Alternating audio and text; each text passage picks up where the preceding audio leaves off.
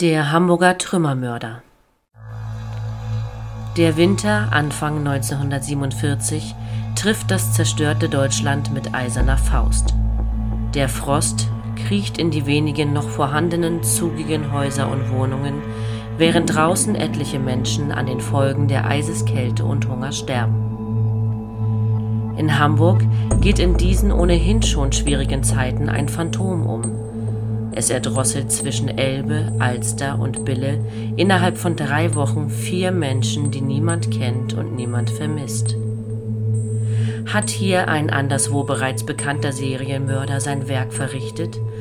Oder jagt die Polizei im tödlichsten Hungerwinter der deutschen Geschichte einen namenlosen Schatten nach?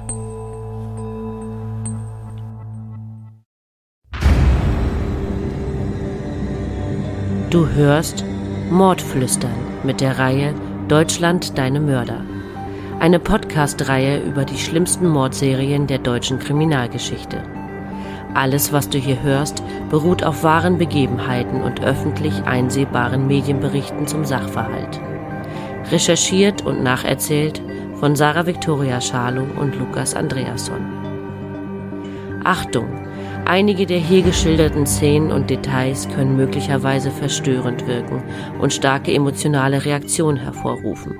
Solltest du Berichte über schwere Gewaltverbrechen, insbesondere sexueller Natur an Frauen und Kindern, sowie die Ermordung echter Menschen nicht vertragen oder verarbeiten können, schalte jetzt bitte ab oder höre unseren Podcast nicht allein.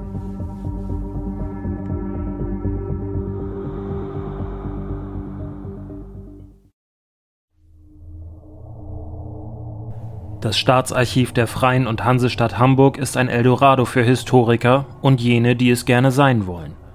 In dem futuristischen Bau, der hellblau und eckig im Stadtteil Wandsbek wie ein riesiger Würfel aus einem Brettspiel wirkt, befinden sich abertausende Regalmeter für Dokumente, Verträge, Akten, Bücher und Fotos aus der mehr als tausendjährigen Geschichte der Stadt. Auch die beiden randvoll gefüllten Aktenordner, die von dem mit Abstand mysteriösesten Kriminalfall der Hamburger Geschichte erzählen, stehen hier. Aktenzeichen KK römisch 2 A1.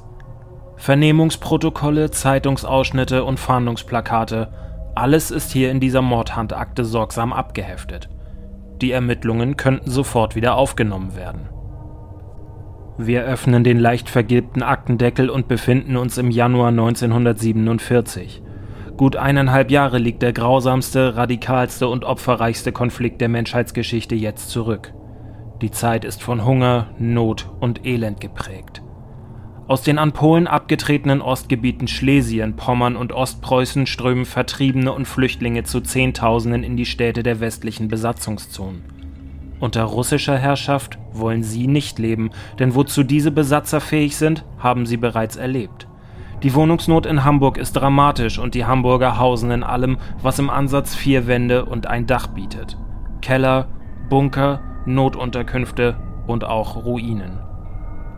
Die Nahrung in der Stadt ist ebenfalls knapp. Wer nichts hat, um es auf dem Schwarzmarkt gegen etwas Essbares zu tauschen, muss Angst haben zu verhungern. Dazu kommt die fatale Hygienesituation. Da Kanalisationen und Klärwerke zerstört sind und es kaum fließendes, warmes und sauberes Wasser gibt, droht der Ausbruch von Seuchen wie Typhus oder der Cholera. Diese grassierte schon gut 60 Jahre zuvor in der Stadt. Hamburg gibt in jener Zeit ein trostloses und entmutigendes Bild ab, das so gar nichts mehr mit der strahlenden Metropole von einst zu tun hat. Überall Ruinen und ausgebombte Gebäude, überall lauern Gefahren. Einstürze, Überfälle und Hinterhalte. Die Polizei rät den gebeutelten Hanseaten sogar nachts in der Mitte der Fahrbahn zu laufen, um nicht aus Kellerlöchern heraus angesprungen zu werden. Und als wäre diese zu tragende Last noch nicht schwer genug, hält ein Jahrhundertwinter die Stadt in seinem eisernen Griff. Von Ende Dezember 1946 bis tief in den März des Folgejahres hinein herrschen Temperaturen von bis zu minus 20 Grad. Und diese furchtbare Kälte trifft nun auf Menschen, die nicht einmal intakte Glasscheiben in ihren Fenstern haben. Um an Brenn- und Heizmaterial zu kommen, legen sich Frauen und Männer nachts an Bahngleisen auf die Lauer und stehlen die Kohlen von den Zügen. Mehr als 17.000 Kohlediebe werden im Februar 1947 inhaftiert, Im Dezember des Vorjahres waren es nur gut 1000. Dabei wollen alle Menschen in Hamburg nur durchkommen. Not kennt kein Gebot, es sei denn, man will sterben. Und das Leben eines anderen gilt manchmal weniger als ein paar Zigaretten. Doch die Kinder der Stadt versuchen auch in den härtesten Zeiten das Beste aus ihrer Situation zu machen. So auch der achtjährige Kurt und seine Freunde an diesem 20. Januar. Die Kinder stromern dick eingepackt durch das zertrümmerte Viertel Eilbek im Osten der Stadt gelegen. Sie sammeln Trümmerteile, Munitionsreste und allerlei Kleinkram, den sie mit anderen tauschen. Kurt zieht es zu einer zerbombten Akkumulatorenfabrik, die sich in der Nähe des S-Bahnhofes Landwehr befindet. Der Junge begutachtet in der kalten, ausgebombten Halle die Trümmer und Maschinenreste, die sich unter dem offenen Dach der Fabrik türmen. Hinter einem Trümmerhaufen sieht der Junge eine bleiche, beinahe schon leicht bläuliche Hand hervorlugen. Er geht mit vor Angst klopfendem Herzen näher heran, und der Schreck seines Lebens fährt Kurt in die Glieder. Vor ihm liegt der nackte, tote Körper einer jungen Frau, die ihn mit leeren und trüben blauen Augen anstarrt. Kurt braucht einen Moment, bis er es schafft, seinen Blick von der Frau zu lösen und losrennt, um Hilfe zu holen. Hilfe, Polizei! Da drin liegt eine Frau! ruft der Junge. Ein patrouillierender Wachmeister eilt herbei und lässt sich zu der Stelle führen, an der die Leiche liegt. Er nimmt die Frau kurz in Augenschein und wendet sich dann wieder zu Kurt. Hör mir jetzt ganz genau zu, mein Junge. Du läufst jetzt mit deinen Freunden zur Wache und sagst meinen Kollegen Bescheid. Sag ihnen, dass die Kripo herkommen soll. Ich bleib so lange hier und pass auf die Frau auf. Schaffst du das? Kurt nickt und läuft los, ohne sich noch einmal umzusehen. Er wird diesen bitterkalten Montagnachmittag sicher nie vergessen. Oberkommissar Ingwersen von der Hamburger Kriminalpolizei wird mit dem Fall betraut. Er weiß, dass es in Zeiten wie diesen schwierig werden wird, den Fall zu lösen. Denn für gewöhnlich hat niemand etwas gesehen oder gehört. Zusammen mit seinen Kollegen begutachtet er die Tote. Es handelt sich um eine schlanke, mittelblonde Frau mit schulterlangem Haar und blauen Augen im Alter zwischen 18 und 22 Jahren. Eine schmale Furche am Hals deutet darauf hin, dass der Täter sein Opfer mit einer Schnur erdrosselt haben muss. Im Polizeibericht wird später stehen, dass es sich um eine auffallend gepflegte Frau handelt. Keine Arbeitshände. Darüber hinaus gibt es noch eine Besonderheit eine gut verheilte Blinddarmnarbe.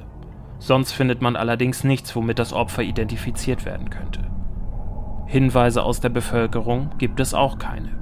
Niemand hat etwas gesehen, niemand hat etwas gehört und niemand wird vermisst. Ganz wie es die Polizisten befürchtet haben.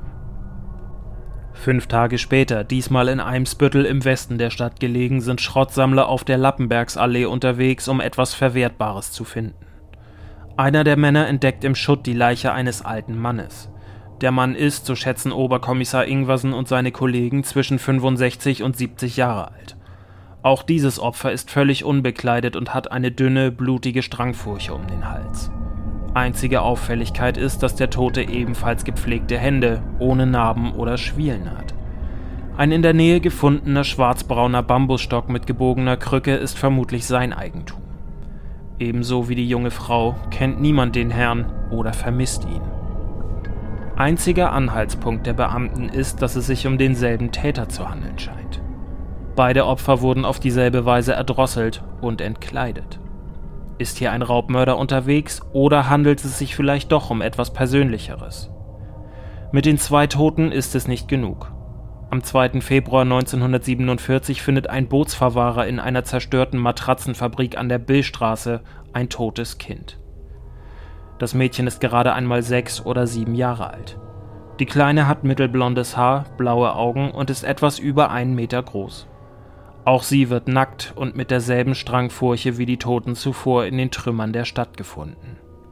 Aus einem anfänglichen Verdacht der Polizei wird nun Gewissheit. Ein Serienmörder geht in Hamburg um und die Presse gießt Öl ins Feuer.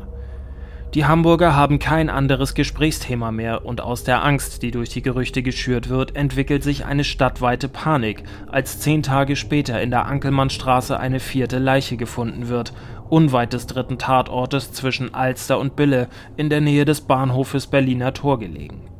Ein Schrottsammler, der auf den Suchen nach Teilen für Öfen ist, entdeckt die Frau, deren Alter Oberkommissar Ingwersen und Kollegen auf 35 bis 40 schätzen.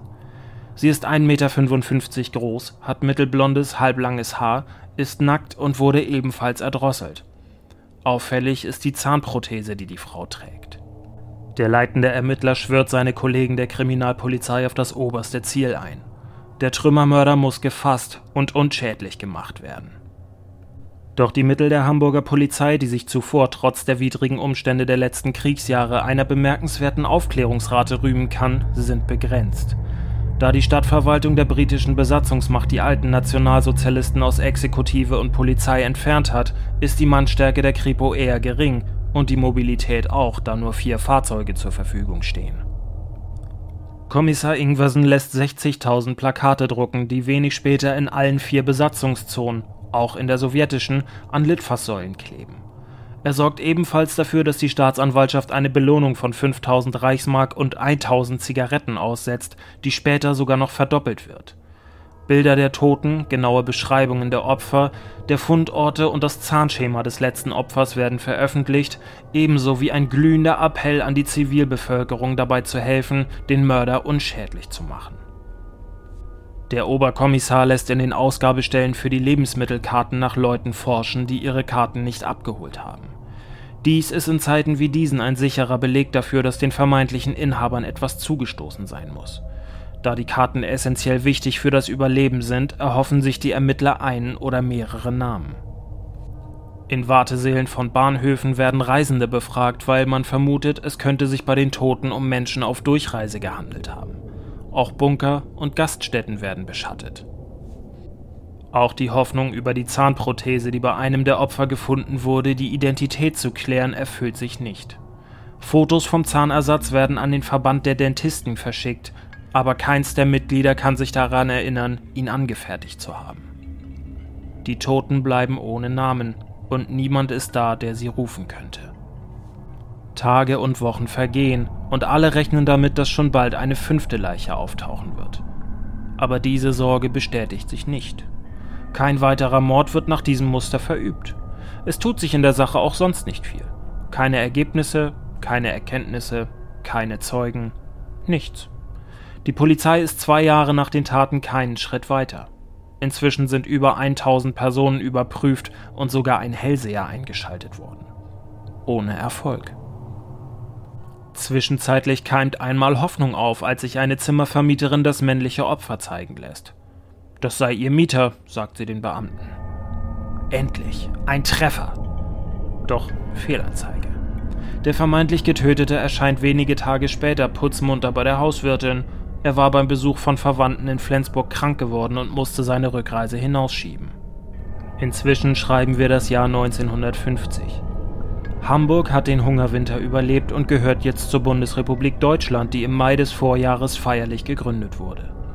Ein Silberstreif am Horizont der düsteren Nachkriegszeit. Und dieser zeigt sich auch den Ermittlern um Oberkommissar Ingwersen, als noch einmal Bewegung in den Fall des Hamburger Trümmermörders kommt. Ein Informant macht die Polizei auf einen jungen Mann aufmerksam, der aktuell in Celle in der Nähe von Hannover im Gefängnis sitzt. Im Harz, im dortigen Zonengrenzgebiet zwischen britischer und sowjetischer Besatzungszone, soll er etliche Frauen brutal erschlagen und anschließend geschändet haben. Er nennt sich selbst der Todmacher und heißt Rudolf Pleil. Könnte dieser junge, etwas plumpe und nicht sonderlich intelligente, aber hochgefährliche Mörder etwas mit den Taten in Hamburg zu tun haben? Rudolf Pleil wird in die Hansestadt geholt und zu den Fundorten der Leichen gebracht. Er gesteht sofort, schließlich ist es sein zweifelhaftes Ansinnen, der größte Todmacher Deutschlands zu sein, größer noch als Karl Denke oder Fritz Hamann. Er nimmt sein Geständnis aber schon bald wieder zurück. Ich kann schließlich nicht alles gemacht haben. Außerdem ist Erdrosseln nicht meine Art der Todmachung, sagt er. Vorzugsweise hat er seine Opfer mit einem Stein, einem Hammer oder einer Axt erschlagen. Die Hamburger Ermittler um Oberkommissar Ingwersen sind überzeugt, Pleil ist zwar ein Mörder, aber auch ein Aufschneider und Wichtigtuer, der mit den Taten in der Hansestadt nichts zu tun hat. Rudolf Pleil selbst stirbt 1958 im Gefängnis, als er sich in seiner Zelle erhängt. Der erfahrene Ermittler Ingwersen hat von Anfang an eine Hypothese. Es könnte sich hier um eine Mordserie innerhalb einer Familie handeln. So überlegt er, dass der ältere Mann der Vater bzw. der Großvater der beiden toten Frauen ist und somit Groß- oder Urgroßvater des ermordeten kleinen Mädchens. Eine unbekannte fünfte Person innerhalb dieser Familie ist der mutmaßliche Täter, der seine Angehörigen ausgelöscht hat. Vielleicht der Ehemann der älteren der beiden Frauen oder ein Sohn des älteren Mannes. Er hätte seine ganze Familie ausgelöscht, möglicherweise um ein Erbe allein antreten zu können. Das würde auch erklären, weshalb niemand die Toten als vermisst gemeldet hat. Doch diese Hypothese wird nur eine Theorie im Kopf eines ansonsten erfolgreichen und intelligenten Kriminalbeamten bleiben.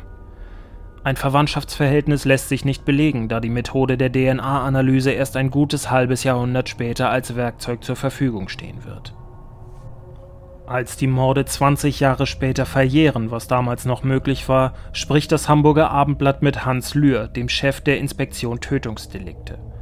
Er war 1947 auch an den Ermittlungen zum Hamburger Trümmermörder beteiligt.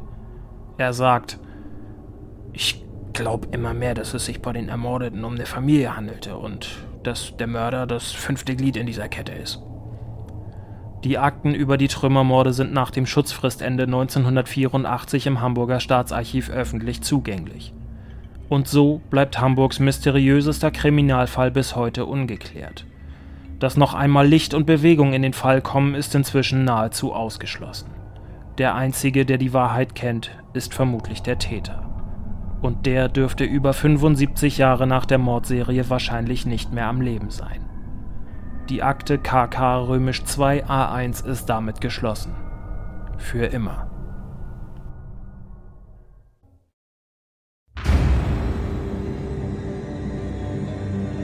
Das war Mordflüstern mit der Serie Deutschland deine Mörder. Gesprochen haben Lukas Andreasson und ich, Sarah Victoria Schalo. Wir würden uns freuen, wenn du auch beim nächsten Fall wieder mit dabei bist. Vielen Dank fürs Zuhören und bis bald.